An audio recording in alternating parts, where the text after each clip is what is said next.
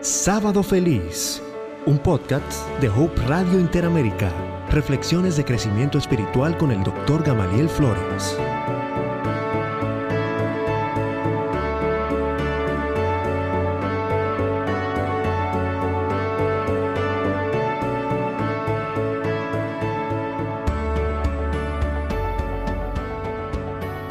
Jesús es Dios es el Dios eterno.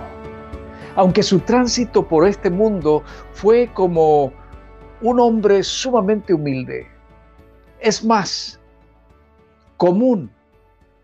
No había nada, y esto lo decían los profetas antes de que él viniese, que llamara su atención de forma especial. Hay personas que llaman la atención, algunos por su extraordinario físico, ¿verdad? Atraen porque, porque se ven lindos, porque han desarrollado cuerpos musculosos después de muchas horas en el gimnasio, algunos inclusive tras un paso por el quirófano, otros por la cantidad de dinero que tienen, otros por ser políticos muy destacados, pero nada de esto era con Jesús verdad.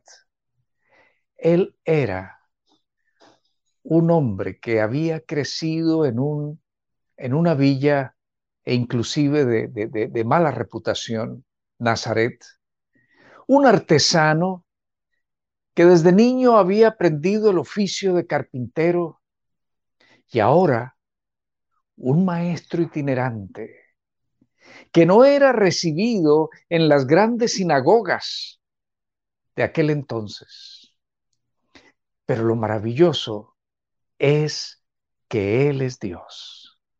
Y era Dios transitando por los caminos polvorientos de lo que llamamos Palestina.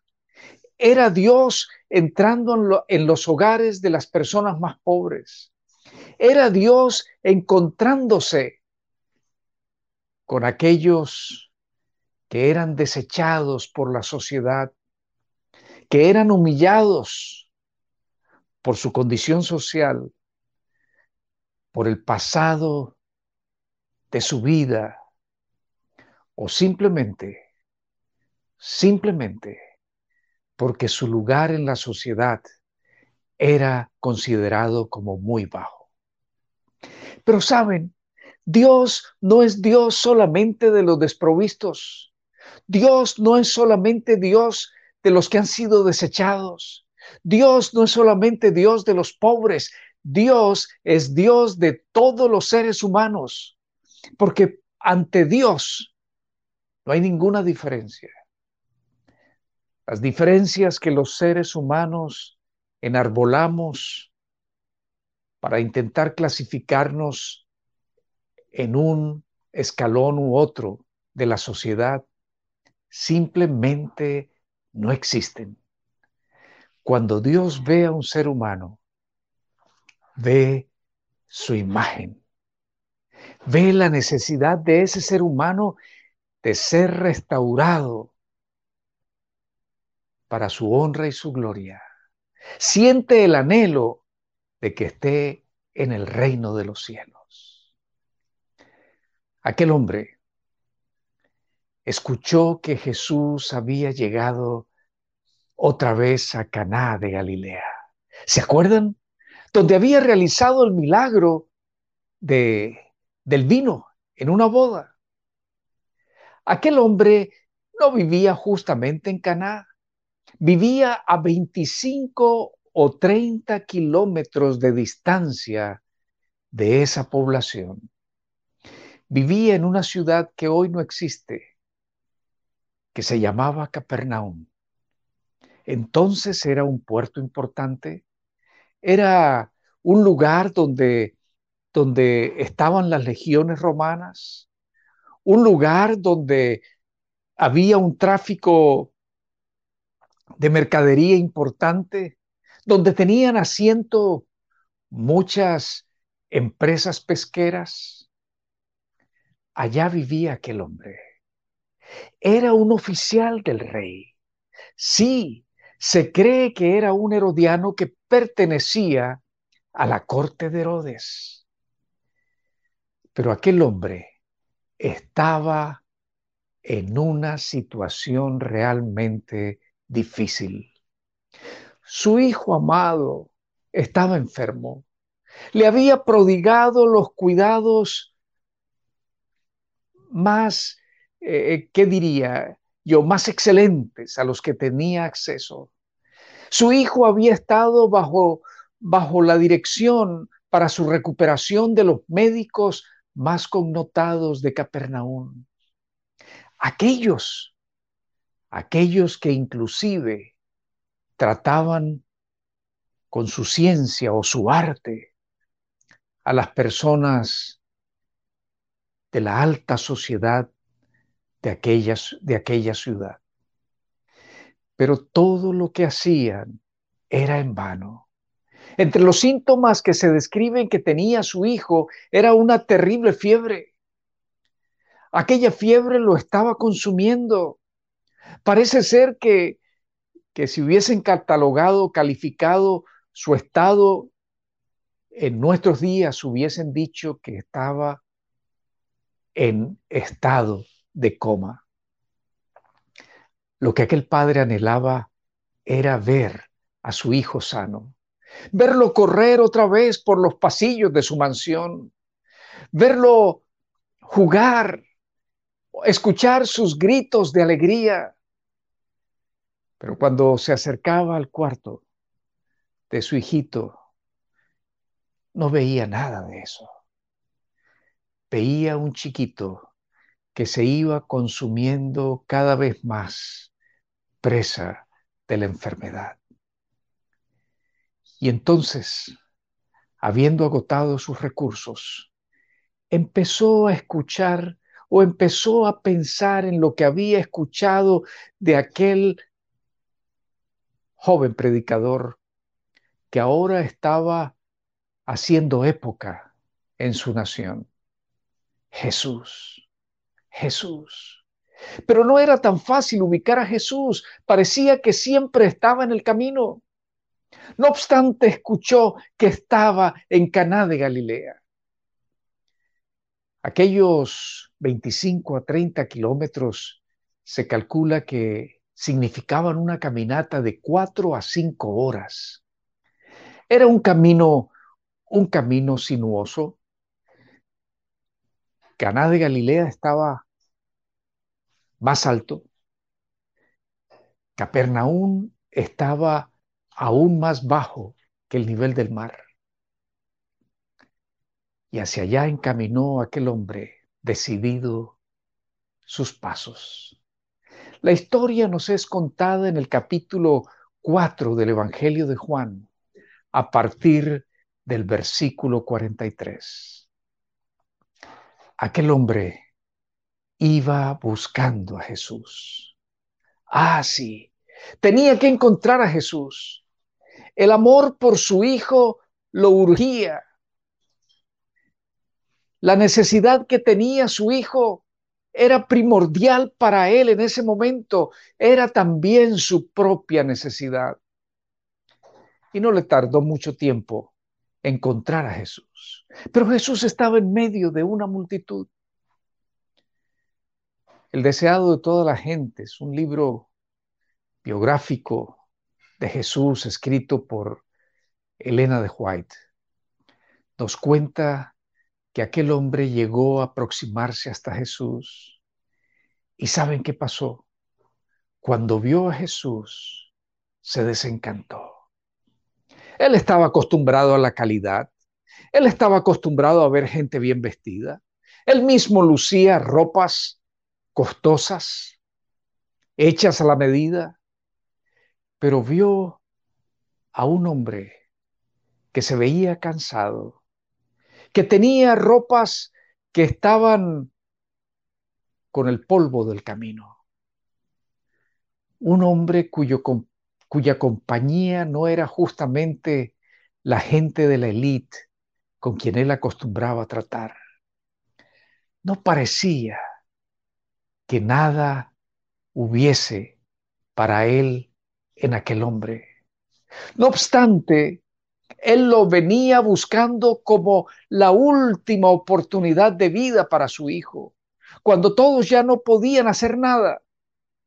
Él había decidido dejar su caso, el caso de sus hijos, en las manos de Jesús.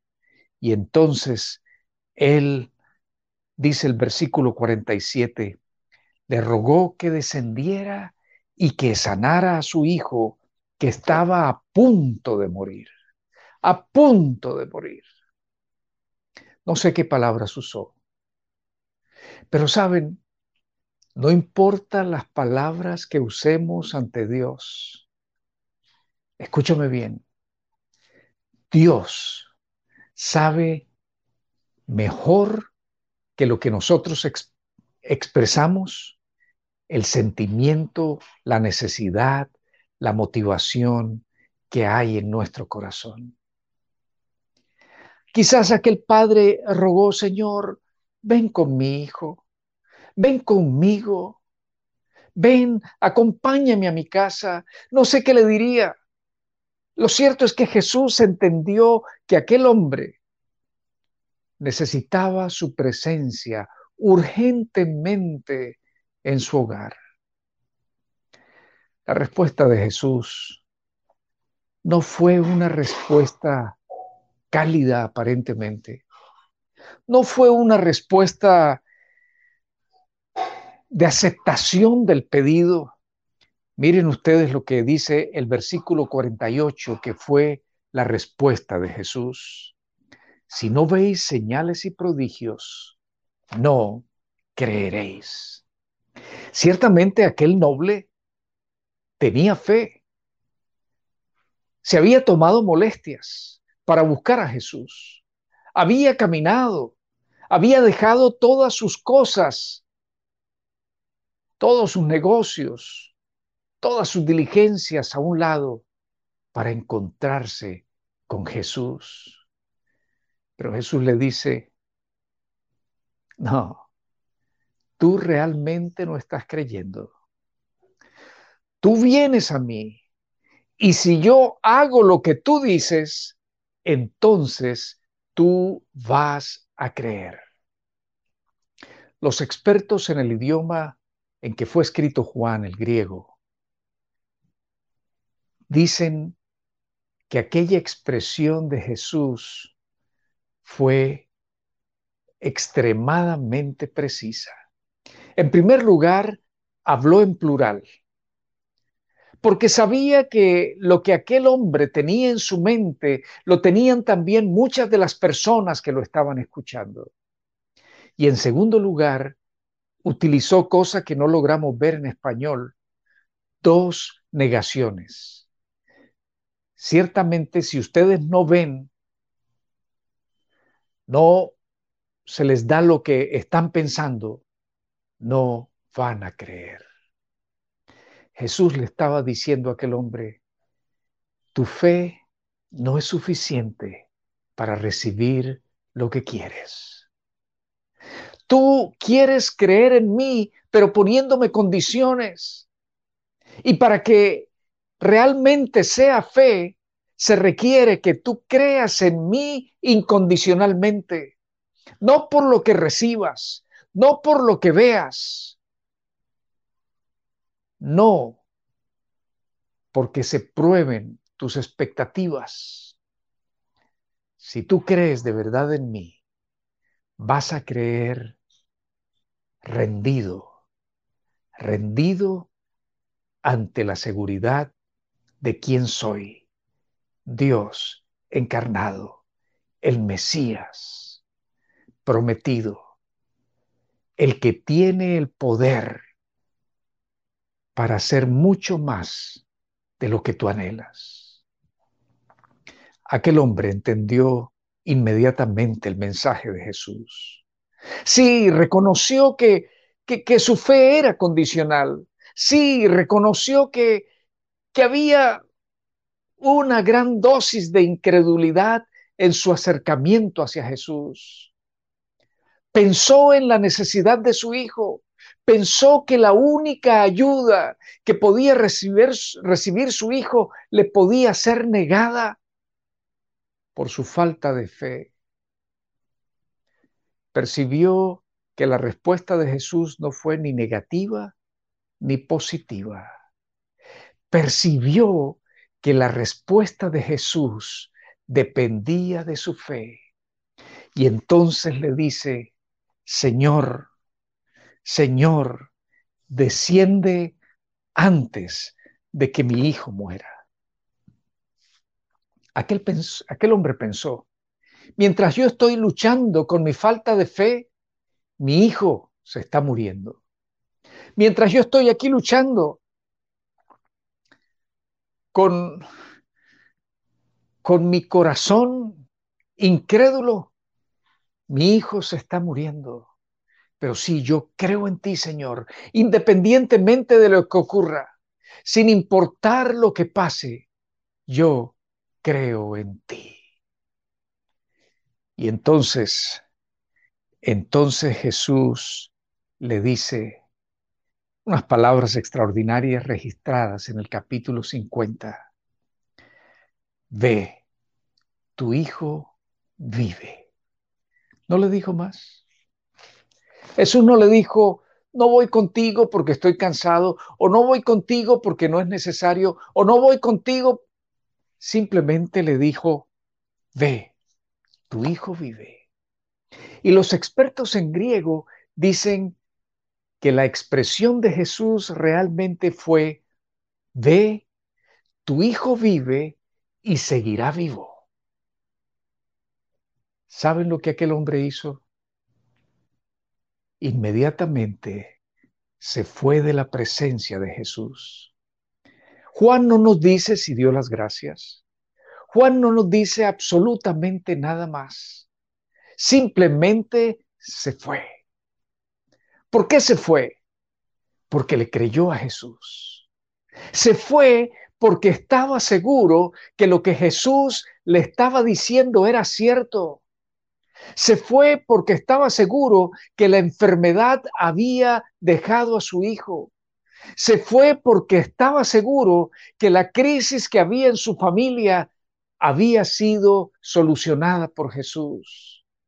Se fue porque estaba seguro que el poder de Dios había actuado en favor de su hijo y algo más, seguiría actuando. ¿Sabes qué pasó en aquella ocasión?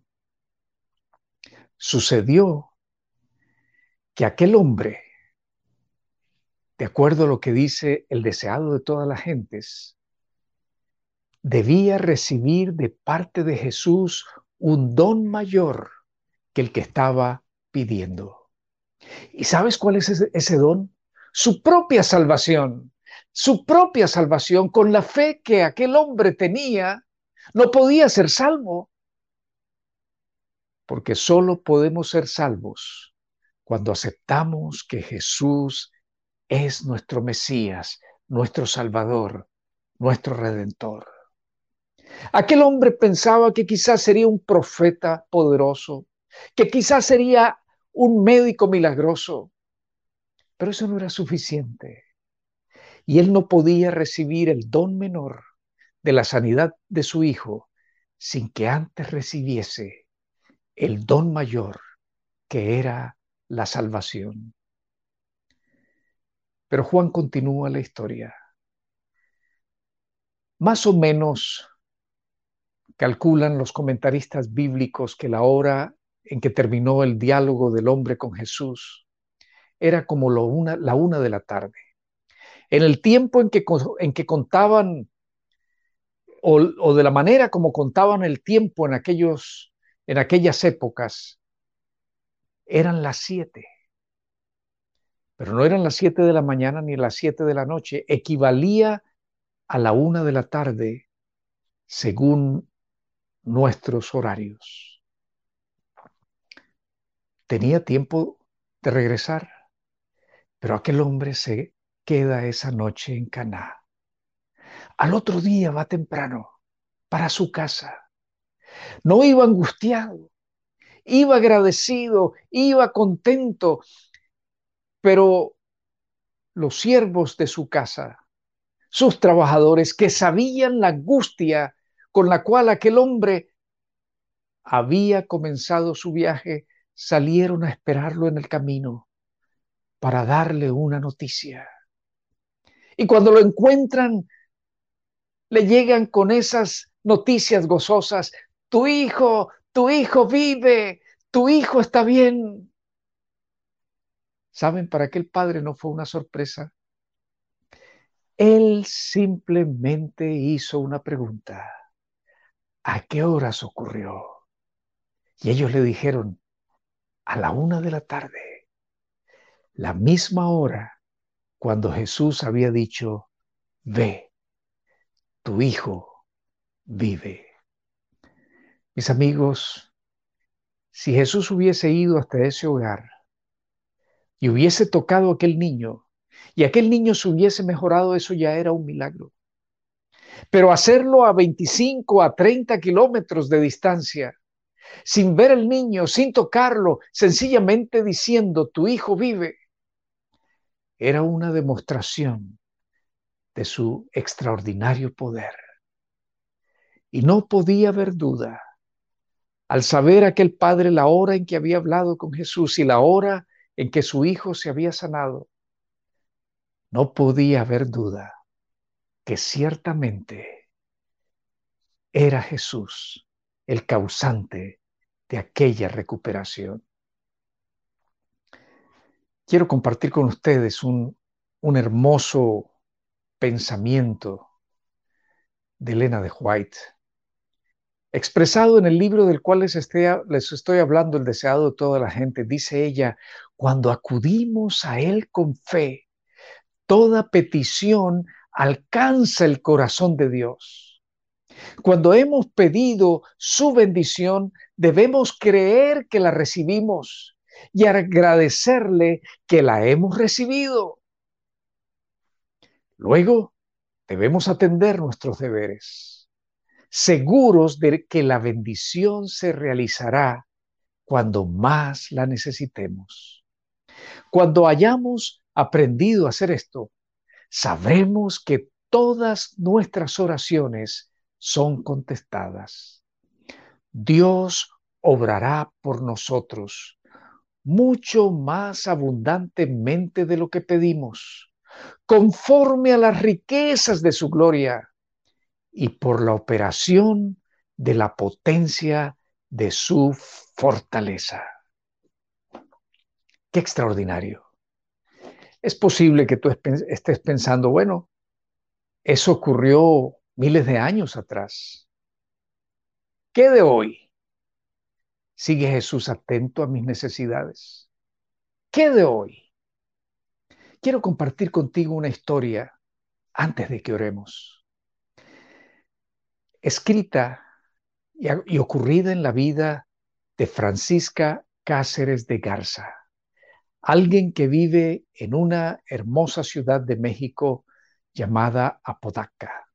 No sé si lo estoy pronunciando bien, me imagino que mis amigos mexicanos me están corrigiendo, pero nos cuenta la señora Francisca que ella y su esposo tuvieron un niño al cual le dieron el nombre de Aníbal, pero él contrajo meningitis y aquello dañó sus facultades mentales y el niño quedó en un estado prácticamente vegetal.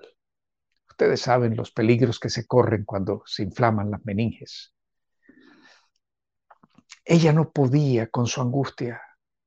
Habían pasado cinco años desde ese momento y ella sentía una angustia extraordinaria.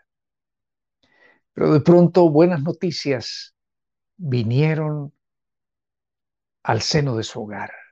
Esperaba un segundo hijo. Y en efecto, aquel niño nació. Pero hubo problemas en el momento en el momento de su parto y tuvieron que someterla a una cesárea y ella estuvo realmente delicada de salud Y cuando regresó a su cuarto, a las pocas horas, mientras estaba en la habitación de la clínica, la enfermera llegó con su bebé para entregárselo. Era tan lindo. Estaba ella sola con su bebé cuando de pronto entró una otra dama y fríamente le dijo, regálame tu niño. Ella le dijo que no, que bajo ninguna circunstancia, pero aquella mujer, valiéndose de la debilidad de la señora Francisca Cáceres de Garza, arrebató el niño y salió rápidamente del cuarto. La señora Francisca empezó a gritar, pero sus gritos eran débiles y nadie la escuchó. Los minutos pasaban y finalmente alguno de sus familiares algo percibió y vino. Y al enterarse que había pasado, dio la voz de alarma. Rápidamente se cerraron las puertas del hospital, empezó a haber vigilancia. Tenían la seguridad de que aquella mujer no había salido del hospital, pero pasaron 12 horas y el niño no aparecía. Finalmente, en un pequeño cuarto del hospital, después de 12 horas, encontraron a la mujer y al bebé en perfectas condiciones. Aquel día Francisca entendió que Dios tenía un propósito especial con aquel niño. Aquel niño fue creciendo saludable, pero cuando tenía tres años empezó a enfermarse con alguna frecuencia de las vías respiratorias. En ese, en ese tránsito de infortunios para su salud, adquirió una neumonía. Y al ver ella que el niño iba empeorando, empezó a vigilarlo más, por supuesto, con las atenciones médicas, pero, pero una noche se dio cuenta que el niño estaba, estaba quedándose sin, sin el oxígeno necesario. Lo supo porque los labios del niño se pusieron un poco azulados, al igual que sus uñas. Su esposo no estaba en casa y ella corrió al hospital para que su niño fuese atendido. Los médicos empezaron a atenderlo, pero no mejoraba. Uno de los médicos le dijo, señora, lo mejor es que usted lleve a su niño a la ciudad de Monterrey, a unos 12 kilómetros de distancia de la ciudad en la cual ella se encontraba. No había ambulancias, todas estaban ocupadas. Sí, ella tenía su, su, carro, ella sabía conducir, pero en ese estado de nerviosismo no, no, no se atrevía a conducir. ¿Qué hacer? Un médico joven se ofreció a llevarla, pero le advirtió, pero no puedo regresarla. Así que fueron, él la condujo hasta el hospital. Él mismo tomó al niño en sus brazos, él mismo hizo todo lo posible para que lo admitieran, lo cual fue muy fácil porque era un médico. Y allí llevaron al niño.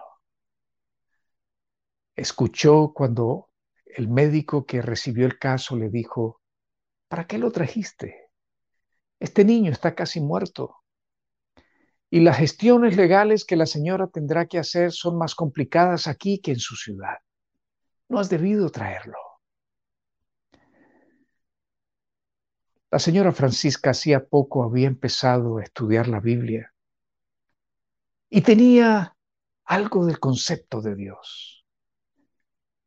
Alguna vez había recibido la visita de un pastor desde Monterrey, porque allí en, en, su ciudad no había adventistas. Y él le había dejado el teléfono por si algo necesitaba, pero ella ella no le prestó mucha atención y no tomó el teléfono. El médico vino y le dijo, eh, señora, mejor lleve al niño para que muera en casa. Le habían hecho una radiografía de sus pulmones y los pulmones estaban eh, sumamente afectados. Así que La pusieron en un cuartico donde había otra señora con un hijito y pues ella salió pensando en llamar al pastor, pero ¿cómo si no tenía el número? De pronto un número vino a su cabeza. Era un número desconocido. Encontró un teléfono público, marcó aquel número y al otro lado de la línea reconoció la voz del pastor que lo saludaba. Ella se identificó, el pastor la recordaba y ella le dijo, mi hijito se está muriendo. Mi hijito se está muriendo. El pastor pensó que era su hijo mayor, aquel niño que había tenido meningitis, pero ella le dijo, no, es mi hijo, mi hijo Ángel, el menor.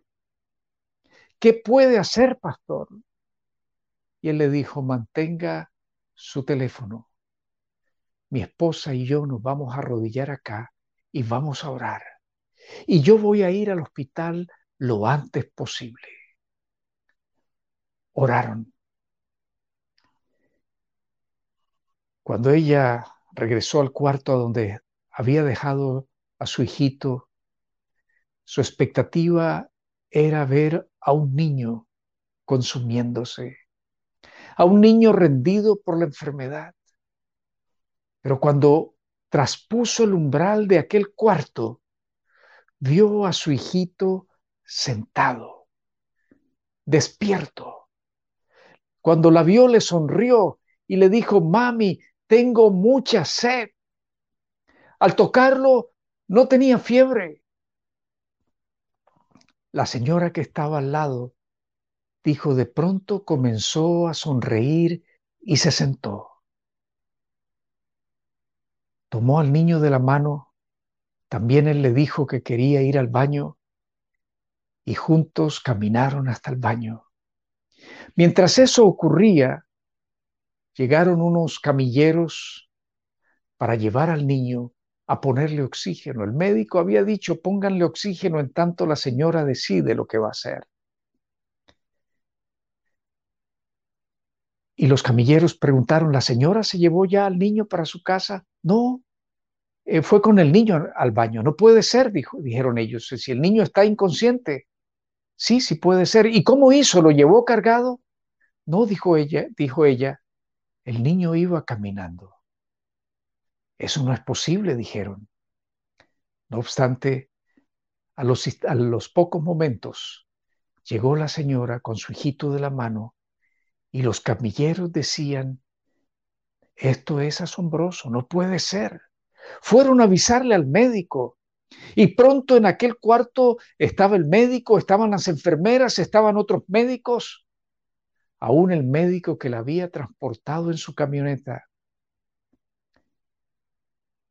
No puede ser. El médico pidió hacer otra radiografía. La hicieron habían transcurrido solamente como 30 minutos y los pulmones se veían absolutamente despejados, completamente sanos, como si nadie, nada hubiese ocurrido. Aquel médico le dijo a la señora, yo no creo en milagros, pero lo que ocurrió aquí fue un milagro. Efectivamente, fue un milagro. La señora Francisca completó los trámites para llevar a su hijito y el médico que la había transportado hasta ese hospital le dijo, señora, yo voy a conducirla de regreso a su casa. Yo quiero conocer a su esposo. Y la llevó hasta allá. ¿Saben cómo termina la historia? La señora Francisca siguió estudiando la Biblia y llegó a hacerse miembro de la iglesia adventista. Y ella dice algo muy importante. En muchas ocasiones mi esposo me preguntaba, ¿por qué el Señor escuchó nuestras oraciones con respecto a Ángel y lo sanó? ¿Por qué no con Aníbal? Y ella dice, mi convicción es que el Señor escuchó las oraciones en los dos casos. Sanó a Ángel. Y Aníbal nos dijo, no lo voy a sanar, pero nos dio fortaleza para afrontar la situación. ¿Saben qué pasó en el caso del oficial de la corte? Él creyó. Y la historia termina diciendo que su familia también creyó. Todos creyeron para salvación. Escúchame bien, el poder de Dios ha sido igual en el pasado, sigue siendo igual de efectivo, grande y poderoso en el presente y lo seguirá siendo en el futuro por la eternidad. Confiémonos todos los días en el poder de Dios. Que tu fe y mi fe nos lleve a pedir con la convicción de que estamos ante el Rey del universo y agradecerle porque nos escucha. Y estemos listos a permitir que su respuesta siempre sea según su voluntad.